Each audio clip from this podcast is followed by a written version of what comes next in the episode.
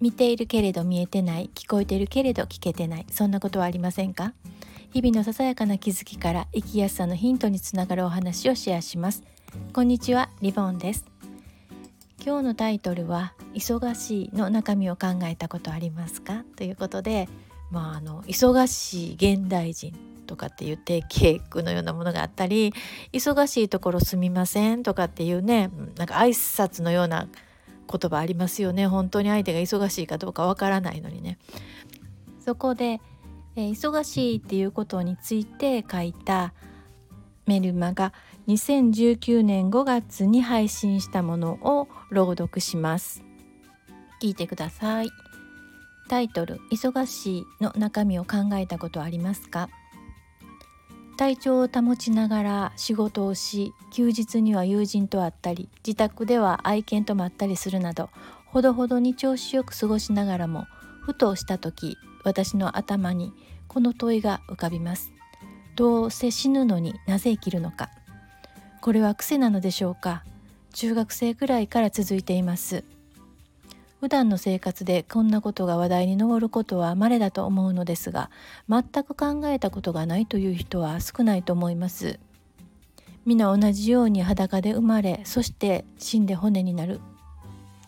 環境は違えど始まりと終わりの点では同じです。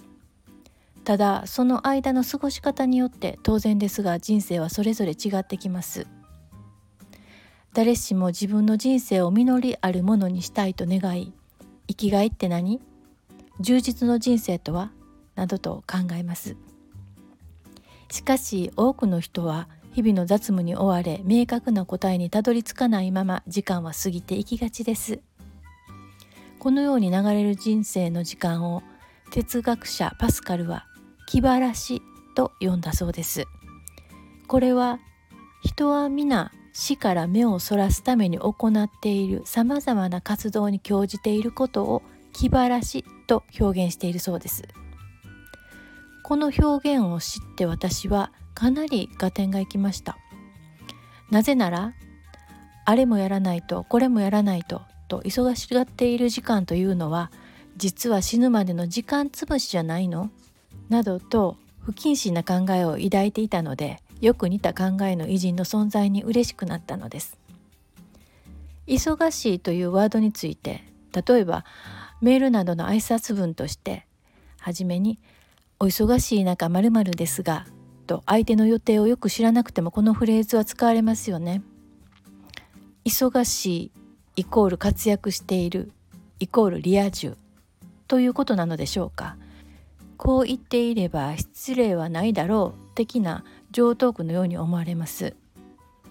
私たちの多くは意識するしないにかかわらず充実した人生を送りたいと希望しその未来にフィットする活動を探して生きています。しかしその活動が生み出す時間が果たして充実した時間につながっているのかそれともバタバタするだけの空虚な忙しさになるのか。そんなことを考えながら忙しいという感じの成り立ちに納得がいきました。それは心をなくすと書いて忙しいと読むゆえんについてです。心の余裕をなくした状態を忙しいと解釈するとしっくりきます。忙しくしていることでどうせ死ぬのになぜ生きるのかなんてことを考える隙を作らないようにしているのかもと皮肉って考える私がいます。そんな皮肉った考えはさておき私たち大人はルーティンな忙しさに大切なことへ向き合う心の余裕を持たず制裁を書いた日々を送っていることさえ気づかずにいたりします。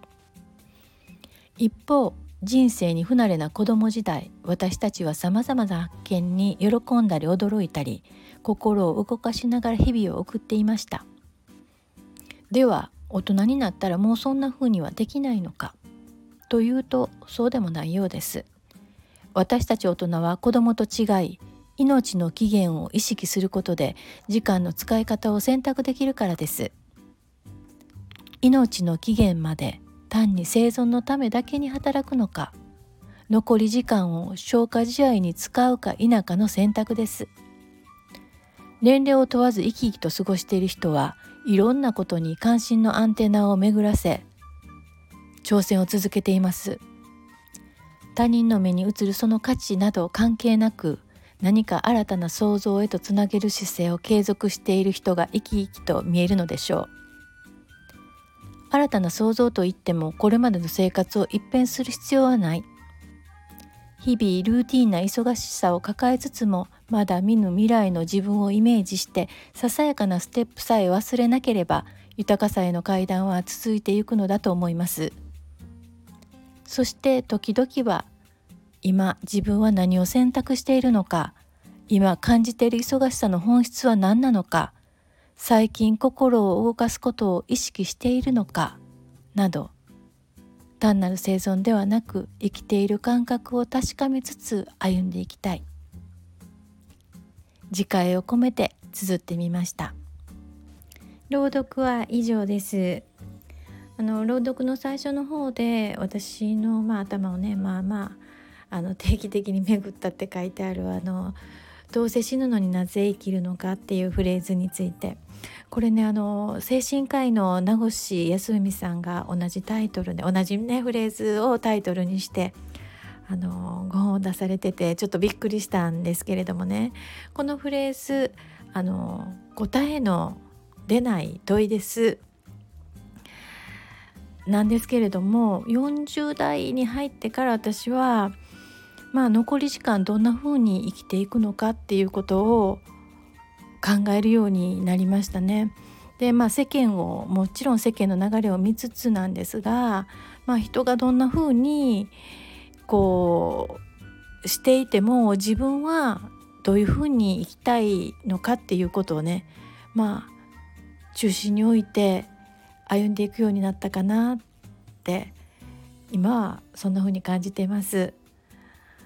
あなたはどんな風に感じられましたでしょうか？気軽にねコメントいただけるとすごく嬉しいです。今日は最後まで聞いていただいてありがとうございました。ではまた。